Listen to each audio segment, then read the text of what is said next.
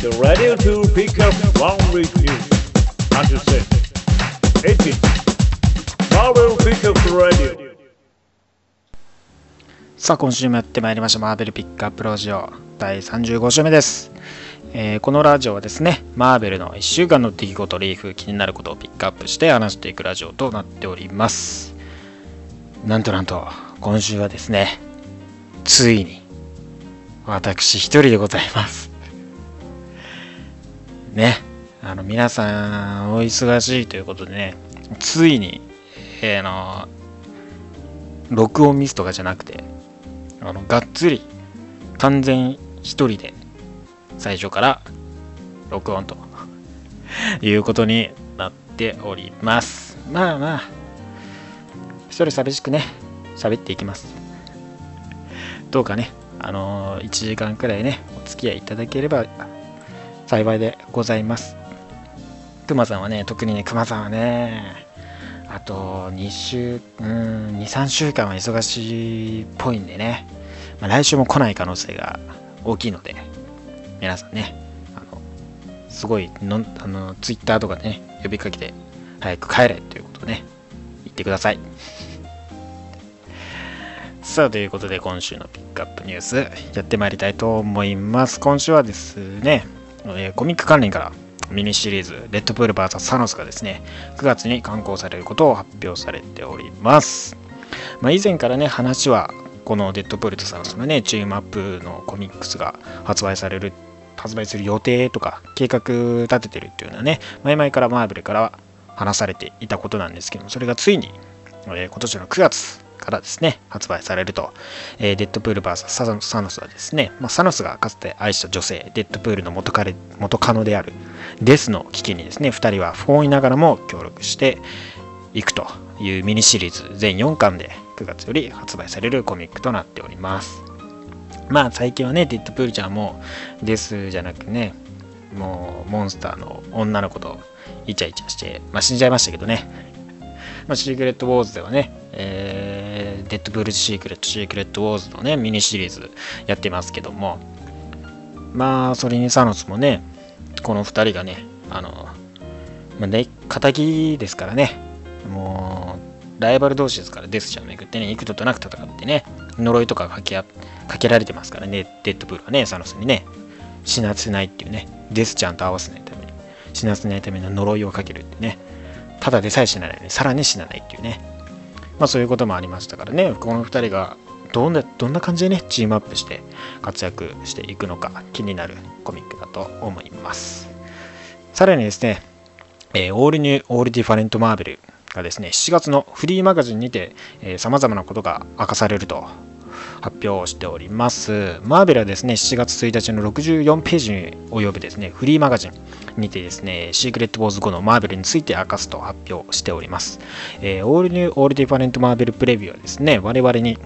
初めての観察ファーストルックをですね、提供すると。まあ、インターネットよりも先に、まずコミックショップにて、それが提供されて、その後ネットで遅れての公開される模様となっております。まあね、えーいつもコミックとかを買ってくれる人を優先として、ファンにね、えーコミックショップで先に発表するという形をとっているようです。まあ、64ページですからかなりの大ボリュームでね、えーいろんなコミック、まあ、リリブートというかね、まあ、再始動、新たなマーベルユニバースでいろんなコミックがまた始まると思いますのでね、そこら辺がついに公開されていくんじゃないですかね。まあ1月、あと1月じゃない、1ヶ月、まあ、切ってますからね。もうすぐですよ。でさらにですね、えーティザー画像、オールニュー・オール・ディファレント・マーベルのですね、えーキャラクターたちの、えー販促販促ポスターがですね、まあ、公開されております。まあ、こちらがですね、いろんなさまざまなキャラ、新しいキャラがですね、まあ、多く登場してるんですけども、まあね、スパイダー・グエン含め、えーっと、あれだね、エージェント・フィル・コールソンとか、スパイダーウーマン、ブラックパンサーね、ブラックパンサー単独映画とかね、シビル・ウォーでも登場、映画登場するからね、今後結構注目なキャラクターになるでしょうし、で、ファルコンがね、なったキャプテンアメリカ。もまだまだ続投という形ですかね。で、スパイダーマンがいて、スティーブ・ロジャースですね。まあ、彼もまた年老いたまんまですけども。うん、まあ、だから、今秋以後も結構ファルコンはキャップとしてずっとやっていくんでしょうね。でね、最近オールにオールディファレント・アベンジャーズでもね、登場したトニーの新しいアイアンマンです、アーマーですね。まあね、本当にすっきりとした形でね、ちょっと顔とかもね、なんか鋭利な部分とかもあったりして、今までとはやっぱ一風変わった感じですからね。で、下にアントマンがいて、えー、ジェン・フォスターのね、そう、女性層がいて、ビジョンがいて、最近のね、ビジョンのコスチュームかっこいいですからね。で、ミス・マーベルですね。で、上行っても、マイルズ・モラレスで、下に、レッドウルフ。レッドウルフさんがですね、いますね。皆さんご存知。ね、私もよく知らないですけどね。まあ、21世紀バージョンでね、あのレッドウルフさんが登場するらしいです。彼がね、どんな活躍を見せるのかよく分かりませんけども。結構だから、まあ、このね、ポスターでがっつり登場っていうことは、まあ、重要なキャラクターになっていくんでしょうね。まあ、アベンジャーズとかで初登場してますけどね、1970年代とかかな。意外と昔からいるんですけどね、よく知らないキャラクターです。あんま有名じゃないですからね。まあ、シビル王とかにもね、登場してたキャラクターですけど、そんな感じで、ティザー画像来ておりますね。まあ、今後、オールニュー新しいマーベルユニバース、どんな形になるとか、まずシークレットウォーズをね、現在進行形のシークレットウォーズを読んで備えていただきたいと思います。そして映画関連ですね、えー、MCU でカンザ・コンクエラーがですね、会うことができない、その意外な理由が判明しております。まあね、カーンといったら、まあ、アベンジャーズとかでもね、結構登場回数もコミックでもね、多くて、最近だとアンケニアベンジャーズでね、壮大な暗躍をして戦ってましたからね。そんな彼がですね、えー、MCU に登場できないというところで、なぜ MCU 登場できないのか、その理由がですね、意外なとこから判明したわけですよ。まあ、昨年のね、素晴らしい成功を収めたガーディアン・オブ・ザ・ギャラクシー、ディレクターのジェームズ・ガンがですね、早くも2017年度続編に向けての脚本に取り組んでいるということなんですけども、まあ、様々ね、キャラクターの可能性を匂わせているんですけども、フェイク、Facebook 上でね、えー、ジェームズ・ガンがキャラクターの登場が絶望的であることを明かしたんですね。まあ、カーンがですね、ガーディアン・オブ・ザ・ギャラクシー2に登場することがあるかどうかという質問に対してですね、えー、ガンはカーンの権利はね、フォックスが握っているということを明かして、それはちょっと不可能なんじゃないのかなっていうことを明かしたんです。まあ、フォックスといえば X メン、そしてファンタスティック4なんかが、2つがね、メインで権利持ってますから、でファンタスティック4の方で、カーンは権利を持っているのかな。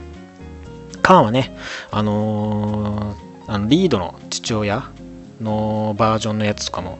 そのね、カーンもね、いろんなバージョンでね、そのスカーレット・センチュリオンとか名前を変えたりしてね、いろいろなバージョンがあるので、そこら辺の関連でやっぱ、ファンタスティック・フォーとの結びつけが強いのかもしれないですね。まあでも、クイックシルバーとかね、えー、共有で使うこともあるので、もしかしたら使える、登場することもあるかもしれないですけども、まあ、ジェームズ・ガンがこう言ってるってことは、あんまりまあ登場させる気もないんじゃないですかね。うん。まあね、宇宙的なキャラクターはキャラクターですけど、どっちかって言ったら地球での、うん、活躍、活動的な面の方が多いキャラクターですからね。まあ、あんまりガーディアンズとは接点がないですからね。はい。で、さらにですね、MCU で新たなハルクが登場するという噂が、報告が来ておりますよ。まあ、MCU エクスチェンジからですね、挙げられた噂では、映画キャプテンアメリカシビル・ウォーで新たなハルク、2008年のインクレディブルハルク展開で登場したレッドハルクが登場するのではないかという噂がですね、浮上しております。まあ、噂ではですね、マーク・ラファロー演じるハルクがシビル王に登場して、ハルクとレッドハルクの対決を見ると報告しております。まあね、サンダーボルト・ロス将軍登場するっていうところでね、結構、このキャラクターのどう動くのかとかね、まあ、注目やっぱ集めてますからね。まあもしかしたらハルク、レッドハルク、早々にもマーベルユニバース、マーベルシネマティックユニバースでね、早々にももしかしたらレッドハルクが登場する可能性のね、やっぱ噂は、まあすぐ出てきますけどね。まあどうですかね。まあわからないですねそこら辺はどうかなまだでもやっぱ時期尚早な、うん、気もするからもうちょっとねハルクの活躍ね見てからの方がいい感じもしますけどねで、そんな MCU 絶賛公開中のアベンジャーズ・エイジ・オブ・ウルトロンがですね、ワールドワイドボックスオフィス9億ドルを突破しております。もうこれ素晴らしい。9億ドルですよ、ついに、ワールドワイドで。えー、アベンジャーズ・エイジ・オブ・ウルトロンのワールドワイドボックスオフィス、アメリカ以外でのですね、合算がですね、9億ドルを突破したといったところで、9億ドルを突破した映画をですね、えー、現在アベンジャーズ、えー、フューリアス7、ワイルドスピード、スカイミッションですね、で、タイタニック、アバター、ハリー・ポッターと死の秘宝パート2のみといったところのラインナップの中に、アベンジャーズ・エイジ・オブ・ウルトロンも入ってきたと。で、現在アメリカのですね、ボックスオフィスを集める、含めると、え13億ドルを突破しておりまして、映画のボックスオフィスでは歴代6位と、まあなっております。歴史的なね、もう順位の中でもやっぱ成績として残している映画でありますから、公開があと、日本の公開があと1ヶ月。えようやく。ようやくあと1ヶ月です。皆さんはね、だから前々から言っておりますけどもね、やっぱ日本公開、満を持しての日本公開ですから、もうここはね、どんとボックスオフィスに響き渡るようなね、やっぱ興行収入を得たいですよね。だからね、もう好きな人はもう5回10回見に行ってもらって頑張ってください。僕もなるべくね見に行きたいと思います。まあ今週のピックアップニュースは以上となります。マーベルピックアップラディオさあ続いては今週のクマールの気になるトピックスは省きまして今週のリーグレビューに行きたいと思います、まあ、今週はねあのクマさんがね突然ね遅くなるって言われたんでちょっとこっちも全く準備してなかったのでまあそこら辺はご了承ください。まあ、期待していた人もね、たくさんいるかとは思うんですけどね、多分ね。うん。てか絶対いると思う。うん。ですけども、今週のリーフレビューはね、もちろん、皆さんご存知の通り、シークレットボス3巻でございますよ。まあ、こちらメインにね、扱っていきたいと思います。まあ、シークレットボーズ、えー、先月ね1巻、1巻、2巻と続いて、えー、刊行されて、で、その後、シークレットウォーズ関連のね、2週にわたって様々なコミックが、まあ、販売されたと。1巻が販売されて、まあ、怒涛のね、新刊ラッシュですけども。やっぱね、おのおのね、読んでてもね、おのおのね、違ったところでね、やっぱ面白いですよね。うん。ウェルズ・ドウェルとかね、あのなんか旅インディ・ジョーンズ的なね、そのね、冒険感がね、すごい面白いですしね。意外とね、だからコミックでもね、まあ、なんだろう、名前的にあんまりこう、パッとしないようなのもね、ちょっと読んでみるとね、意外と好きなものだったりとかもあるんで、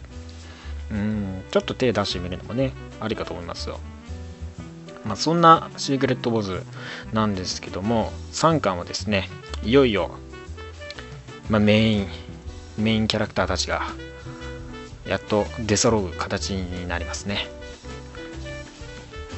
まあね、最初は、えー、出だしからはですね、えー、ドクター・ストレンジがドクター・ドゥームに対してですね、まあ、現在バトルワールドで起こっていることに関して報告を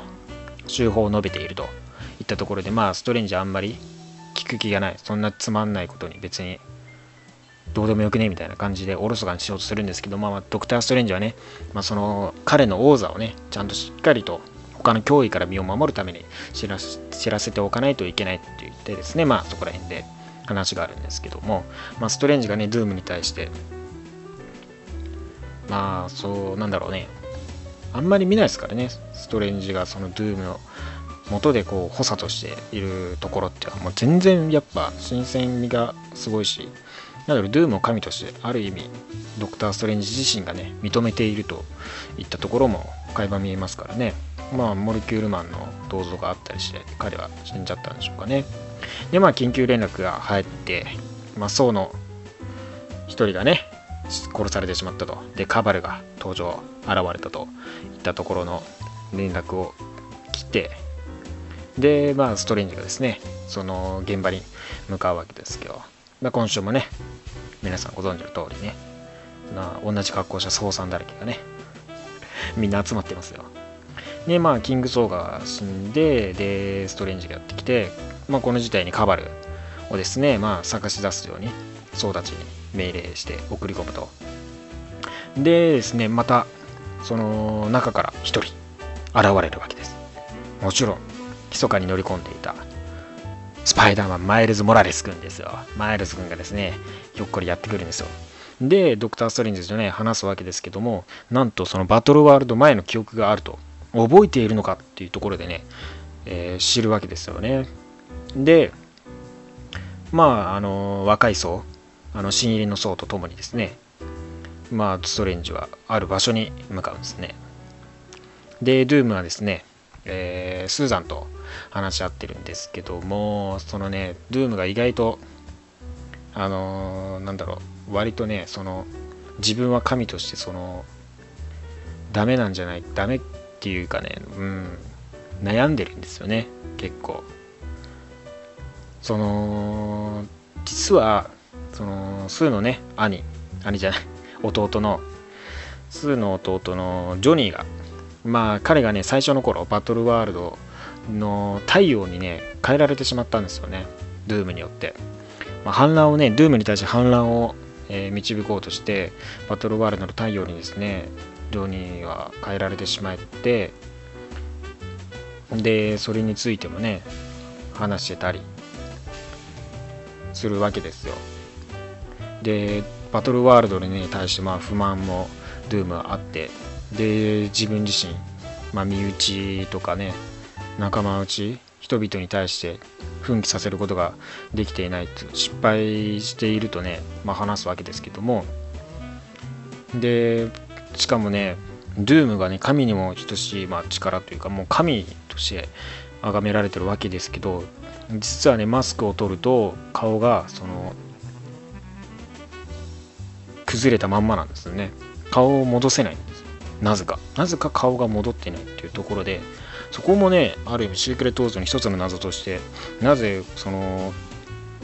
顔を戻せないのかっていうところもねまああるんですけども、まあ、ここら辺はね、シークレットウォーズ、最初のシークレットウォーズの昔の時にはですね、まあ、あの、綺麗になったんですよ、一回。ドゥームは、顔が。あのビヨ、そう、ビヨンダーの力の一部だっけ？キャラクタスか、あれは。の力の一部を得て、パワーを得て、そう、でね、顔もね、綺麗に整ってすっきりして、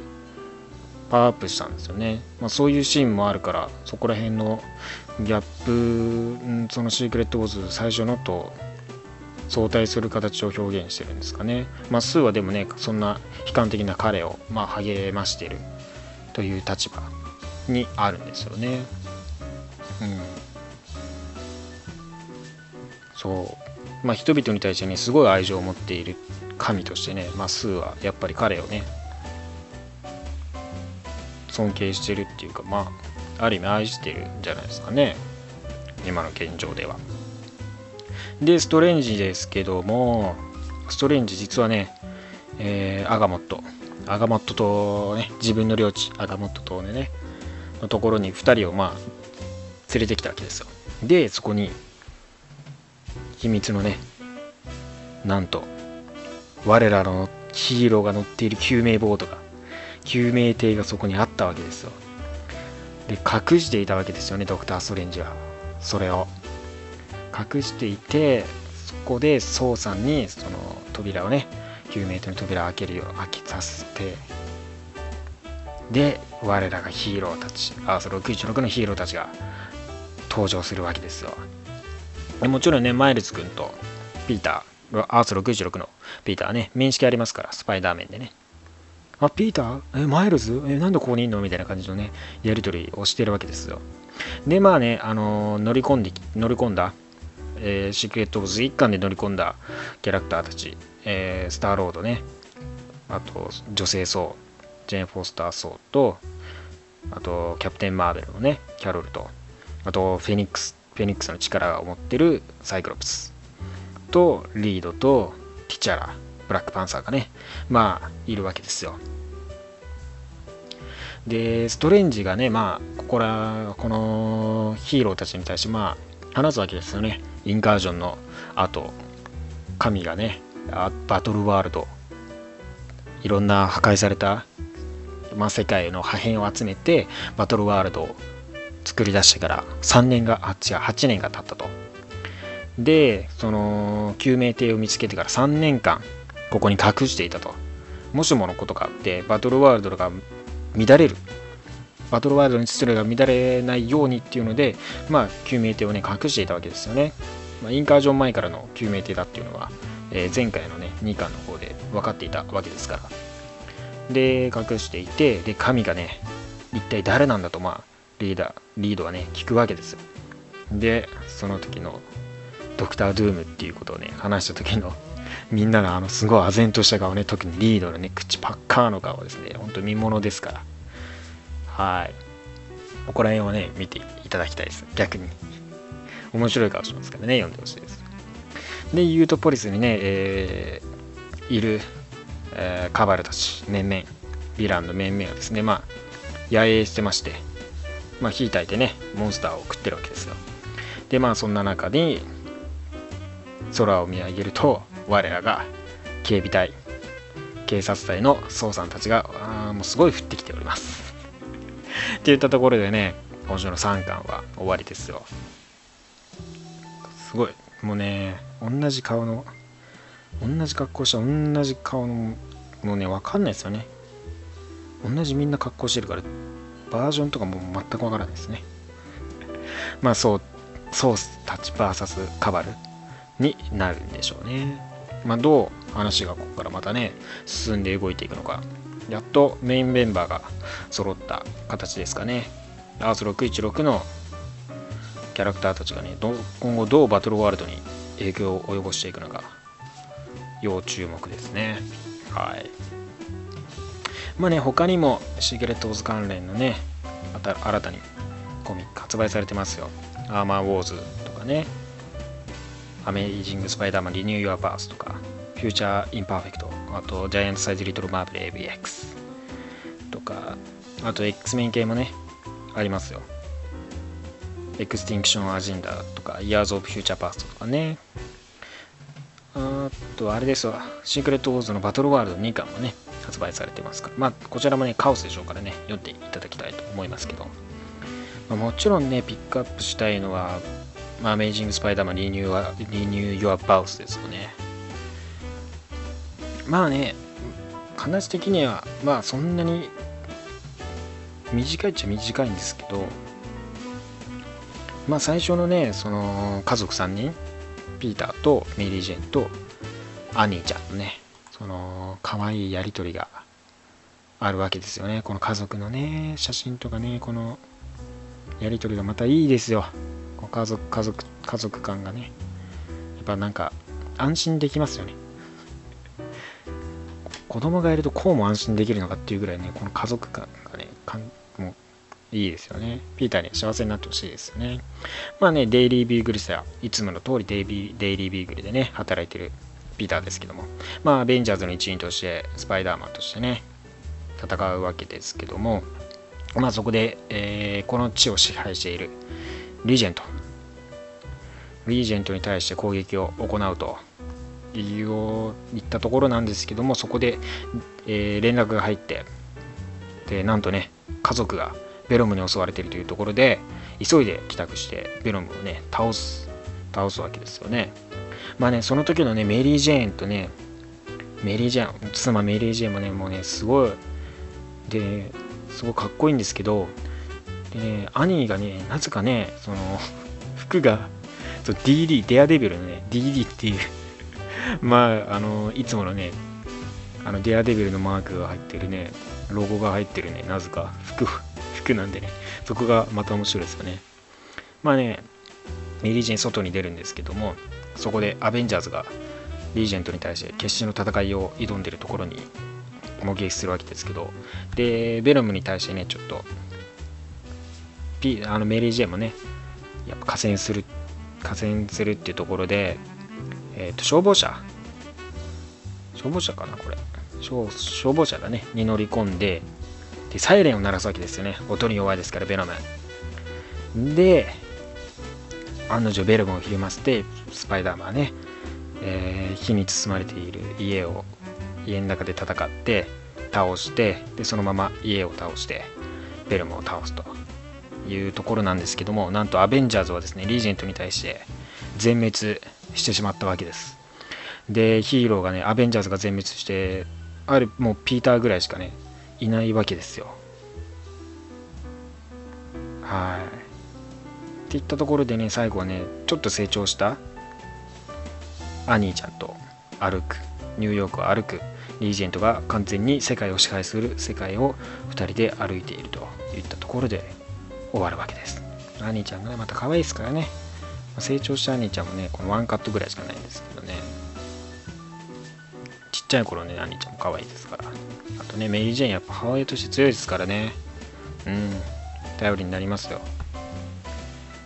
今後だからね、本当にヒーローが少なくなっている現状で、スパイダーマンが活躍するんでしょうけども、家族もね、守らなきゃいけないですからね。そういったところでどう話が進んでいくのか。レジェンシー、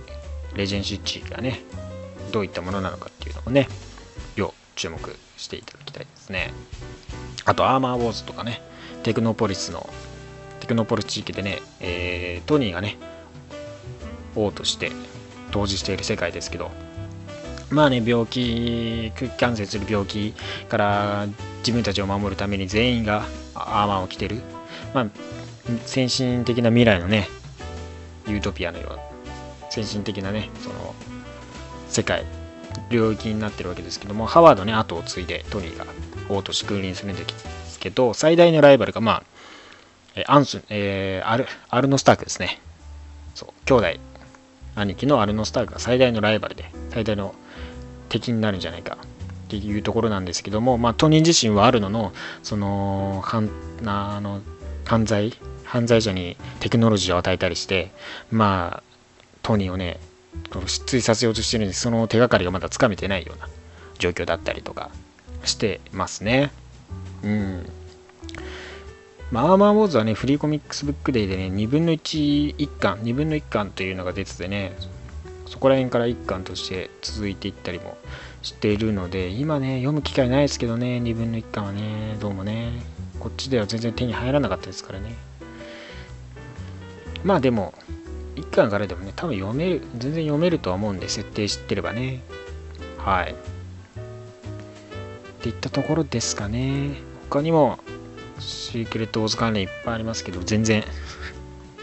追いついてないんでね、全然読めてないので、今後、来週以降もね、読んでいきたいと思います。あ、先週の発売したね、モードックアサシンはね、面白かったです。片っ端から人殺していくっていう。もうね、ガンビットだろうが何だろうがね、もう片っ端から殺していくっていうね。あ彼はね、本当に騎士がですね。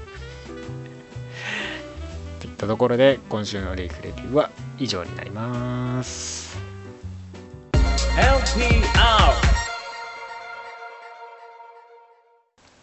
さあ、今週の話題は AVX 翻訳発売記念、単位を語るでございます。まあね、今週、えー5月30日にですね、発売されました、アベンジャーズ VS X メン。ラウンド1がですね、ついに翻訳本として発売されたわけですけども、そこのね、えー0巻から5巻までが、えーラウンド1の中で収められてて発売されているんですけども、まあね、AVX アベンジャーズ VS X メはね、本当に多くの単位があって、戦いの裏側とかね、裏話的な部分もね、多いので、メインストーリーよりも面白いなんてものもね、たくさんあるわけですから、そこら辺をですね、語っていきたいと思います。まあですね、最初の単位、時系列的に最初の単位となるのはアンキャニ X メインの11巻ですね、がですね、表紙、コロッサス・ハルク、レッド・ハルクなんですけども、ここれがね、えーアベンジャーズ VSX 面でも本編でも描かれてるんですけどもコロッサス・レッド・ハルクのね戦いが、えー、結構詳細に書かれてまして。まあねあのコロッサスのその時ジャガーノとかしてたわけですからそのジャガーノの力をねこう暴走させる形になってたりとかねそういうところね詳細のね戦いもあって結構ね勝ち負けもはっきりさせたりしてるところもあったりしてねかなり面白いですよ。そうコロッサスレッドハルクがねとコロッサスジャガーノとかしてコロッサスと戦うんですけどジャガノジャガノカがね暴走してそれでねコロッサスが、ねまあ、自分のねそのジャジャガーノートに飲み込まれないっていう感じでねまあ頭のヘルメットを引きちぎるんですけどその隙にねレッドハルクにボコボコにされると。いう感じのもねあったりとか。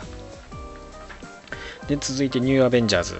えー、24巻ですね、まあ、ルーク・ケイジの、えー、ジェシカ・ジョーンズ妻とのね娘さんとの会話なんかがね結構長く細かく収録されてる巻ですね。うん。で、ニューアベンジャーズ25巻からですね、26巻、27巻と、えー、過去にあったアイアンフィスト。過去のアイアンフィストの話になるわけですけども、なぜ過去のアイアンフィストが今、ここで話されているのかというと、実はね、フェニックスフォースを宿す女性の一人がですね、アイアンフィストとして修行を行ってでフェニックスとしてその力を受け入れてでまあ旅立っていったという話が結構詳細に描かれております。短歌にわたってね。まあね師匠と呼ばれる一人ね見出されてでフェニックスフォースに相対するその立ち向かうのか受け入れるのかっていうところでね。で修行をして最終的にはまあフェニックスフォースを宿すといったところでその師匠にね感謝して飛び去っていくと。まあなんだろう。この先世界はどうなっていくのかっていうところにね答えを出さずに師匠に質問に答えずに、まあ、宇宙の彼方に消えていったという話をですね。まあアイアンフィストとホープ含めまあそこでアイアンフィストがね話したっていう形ですよね、まあ、その師匠もホープと登場して。まあねその過去の同じ感じでまあフェニックスフォースを見せるわけですけど。でそのねえー、っとね雲雲の人間が、まあ、君を導く的な感じの話になるわけです、まあ、雲といえばねもちろんご存知の通りスパイダーマンですよね。でスパイダーマンがみたいな感じになるわけですよ。彼がみたいな感じになってでまあスパイダーマンと話すうちにまあ大いなる力に大いなる責任が伴って名のね名言を発するわけですよでこの自分のね、おじが発した言葉だよって言って、大いなる力に大いなる責任が伴うんだよって言ってね、で、まあ、ホープちゃんはね、その、ベンおじさんにね、惚れ込んで、おじさん他にも言ってなかったのっていうのね、質問をしつこく聞いてくるわけですね。おじさん他に何か言ってないのっていうことをね、聞いてる。そこら辺のね、流れとかも面白いですよね。で、ウルヴァリン &3X メン9巻がですね、隊員入りまして、そこら辺もね、えー、っとね、キャップが、えー、ジングレイ学園に訪ねてくる回だったりとかですね、あったり。あとね、あの、グラディエーターがいるじゃないですか。で、息子がね、今、ジングレイ学園にいるから、そこからね、セレノードソート動き出すなんていうところもね、シーアーのね、インペリアルガードの一人、グラディエーターが動き出すなんていうくだりもあったりとかね、しますね。あとは、あれですよ、サイクロプスがね、えー、10巻ではね、そう、サイクロプスがジングレ学園を訪ねてきて、ウルヴァリンとね、今後どっちに、どっち側につくのかみたいなね、まあ、話になるわけですよね。そう、そういったところでね、裏側とかはね、そう、あんまりね、X 面で、隊員とかじゃないと、その、そういうところのね、後ろでどんな会話してたのかとかね、本編でやっぱ描ききれないところがね、結構あったりするので、そこら辺はね、やっぱ楽しい部分ですよね、単位はね。うん。で、えー、11巻だと、だいたいホープが逃げて、だから何巻くらいなのかな、本編だと。5巻あたりかな。5巻いや違う4巻だ。な4巻あたりですかね。ホープが逃げ出したとこだから4巻だね。ホープを逃げ出してホープ探すって言ってね。でウルヴァリンが合流してねホープと。でフェニックスフォース。受け入れにねどう行くっていう。道中なんかもあったりしてね。でそこで探す中で、えー、X メンとねあのアベンジャーズの戦いとかね。が結構いろんな本編に見せてないような戦いとかもね載せているわけですよね。それがアイスマンとねレッドハルクの戦いとかねいろいろ載ってるんですよ。結構ここら辺はねいろいろと多いんですけどでウルヴァリンとホープのねその道中の話が意外とね本編だと短いんですけど結構長めに書いてあったり濃く書いてあるんででフェニックスフォースのね力をホープが使うわけですよ。でウルヴァリンはねその過去のね寺院を思い出しながらね殺してって言った寺院のことを思い出しながら、まあ、ホープをね殺そうと爪を出すわけですけどもやっぱり殺せずに爪をしまっちゃうんですよ。まあホープはね暴走してないのであの女良かったんですけどもね。やっぱそこら辺やっぱ子供に優しいですからねローガンは。そのためにもねジングレイ学園を作ったわけですからそこら辺もねやっぱ金余ってウルヴァリンゼックスメをねローガンのそういう優しい部分をね描いているんじゃないですかね。でさっきの話にもあったねグラディエーターがジングレイ学園に特攻してくるやってくるとね乗り込んでくるっていうところも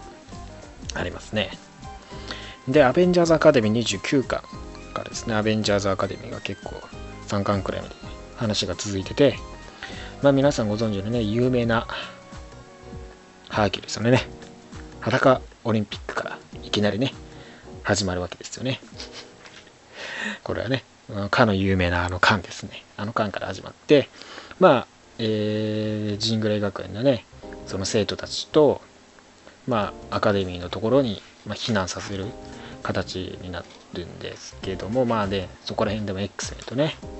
まあアベンジャーズアカデミー候補生たちのねまあちょっとねいがみ合いというかギスギスした感じがあったりとかして。でショーだ。そうそうそうそう。あのー、なんだっけ。ヘルファイヤークラブヘルファイヤークラブのねショーがねそう囚われててねその頃ジーングレイ学園でね。でショーも連れてこられててでショーがね、えー、どうやってここから逃げ出すかっていったところでねなんとね自分の頭にねホーンをバンバンバンバン叩いてねあの人エネルギー蓄えるじゃないですか。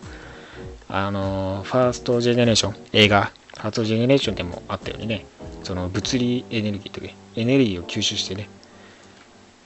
体に溜め込んで溜め込むミュータント能力ありますからね。彼がねそう本をね頭に何回もぶったたいてるんです。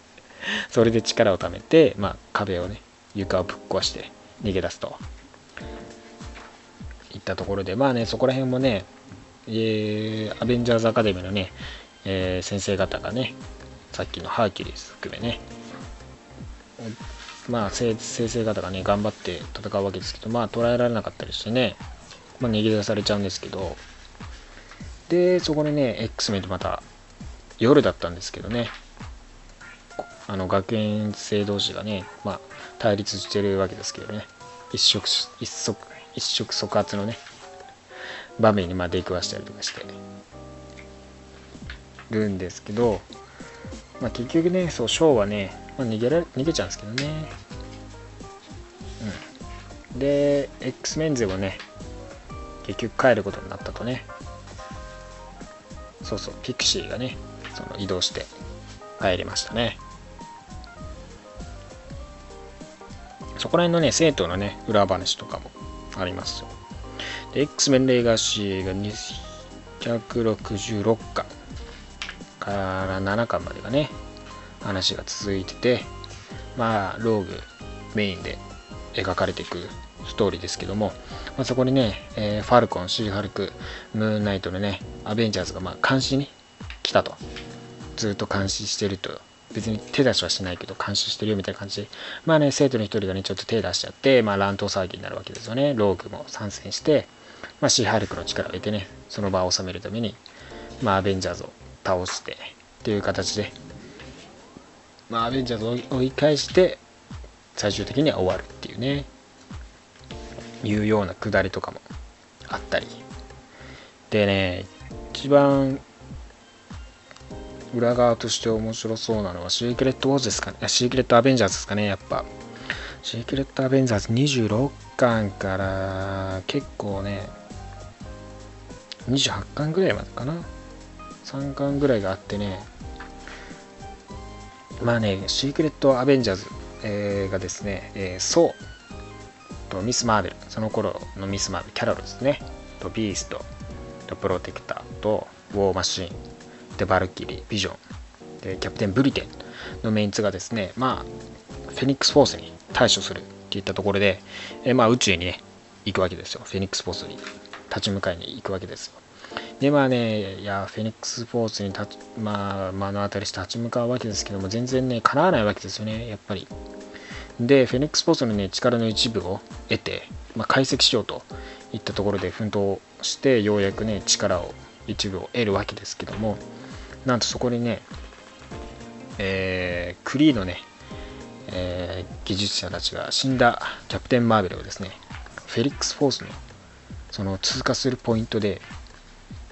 あの待ってて通過したそのエネルギーを使ってキャプテン・マーベルをね、まあ、復活させるわけですよ。自分たちの命を犠牲に変えて。でまあねキャプテン・マーベルをねクリーのためにっていうんでまあアベンジャーズたちを捕らえたり。してフェニックス・フォースをこちらに呼び寄せようとしてるんですよね。でアベンジャーズとかもねそこら辺で囚われたりしちゃってでキャプテン・マーベルと戦うことになるんですけども、まあ、このクリーたちがねちょっとやっぱ狂ってると。平気でね一般市民をねその殺したりとか。でそのもうね可能性が無理だと分かったらね自殺したり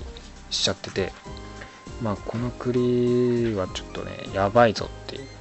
ところでまあ結局ね他のアベンジャーズたちは逃げ出してフェニックス・フォースと相対してでフェニックス・フォースのね力の一部をねなんとキャプテン・マーベルがね頑張って戦っ立ち向かって得られると。でキャプテン・マーベルにやっぱりね死んでしまうと。いうところもねあったりして意外とシークレット・アベンジャーズはね今後ね結構ね重要な意味をねなすんですねこのフェニックス・フォースの力の一部を得て解析することでね。でまあキャプテン・マーベルはねその惑星でね草を生やしながらねそのまま息を引き取るっていうね感じですね。とはなんあとどれくらいかな。フェニックス・フォースを得るまでだからな。結構意外とねあるんですよね。フェニックス・フォース来るまでとかね。あとアベンジャーズ誌のね単位とかもあってね。アベンジャーズの動向とかがね詳しく見える見れたりね。するわけですよ。そのアベンジャーズが宇宙に行く流れとかね。いったところとかも。まああるわけで。あとねプロテクターのね反乱とかがね一部ああるんですけどまあねあんまりねこいつもねそんなに強いわけじゃないからね。プロテクターのねそう流れとかもあってなんかあんまりメジャーじゃないからな。なんか子供っぽいしなこいつ。でアンキャニー X メン12巻ででホープを探している道中でのネイモアをメインとしたバトル面が描かれてますね。シングとあとルーク・ケイジとシーハルクパワー系キャラのね。の戦いが描かれてたりしますね。でいよいよアンケネ X メン13巻の月面に X メンとアベンジャーズウルヴァリンとねホープのコンビもね集まってっていうところの裏側で、えー、マグニートとかストームとサイクロサイロックとかのねまあキャラクターたちのね面々のそのその場に月面にいないキャラたちのね動向 X メン中心のね動向が見て見れるという感じになってますね。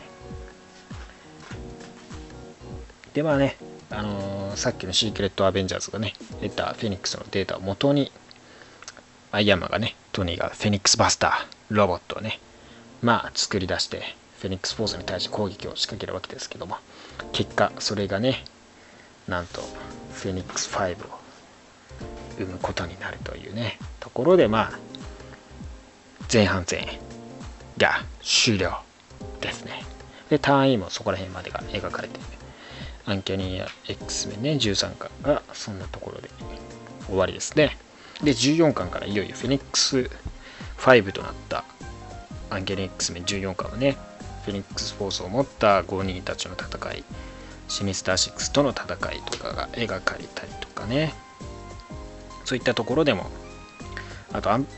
ベンジャーズアカデミーのねあのー、下りとかも結構面白いんでね。そういったところがね描かれてます。でねあとねアベンジャーズ単位ものは単位でねその他のシリーズからじゃなくてミニシリーズとしてねアンソロジーとして発売された AVXVS もね面白いんですよ。これがね各々の戦いがね完全にね決着を結構ねつける。その本編でも描かれているんですけども、まあ、その本編をねちゃんとじっくりと描いたような形のね戦いが見れたりマグニートとアイアンマンのね戦いが決着がね見れたりとかね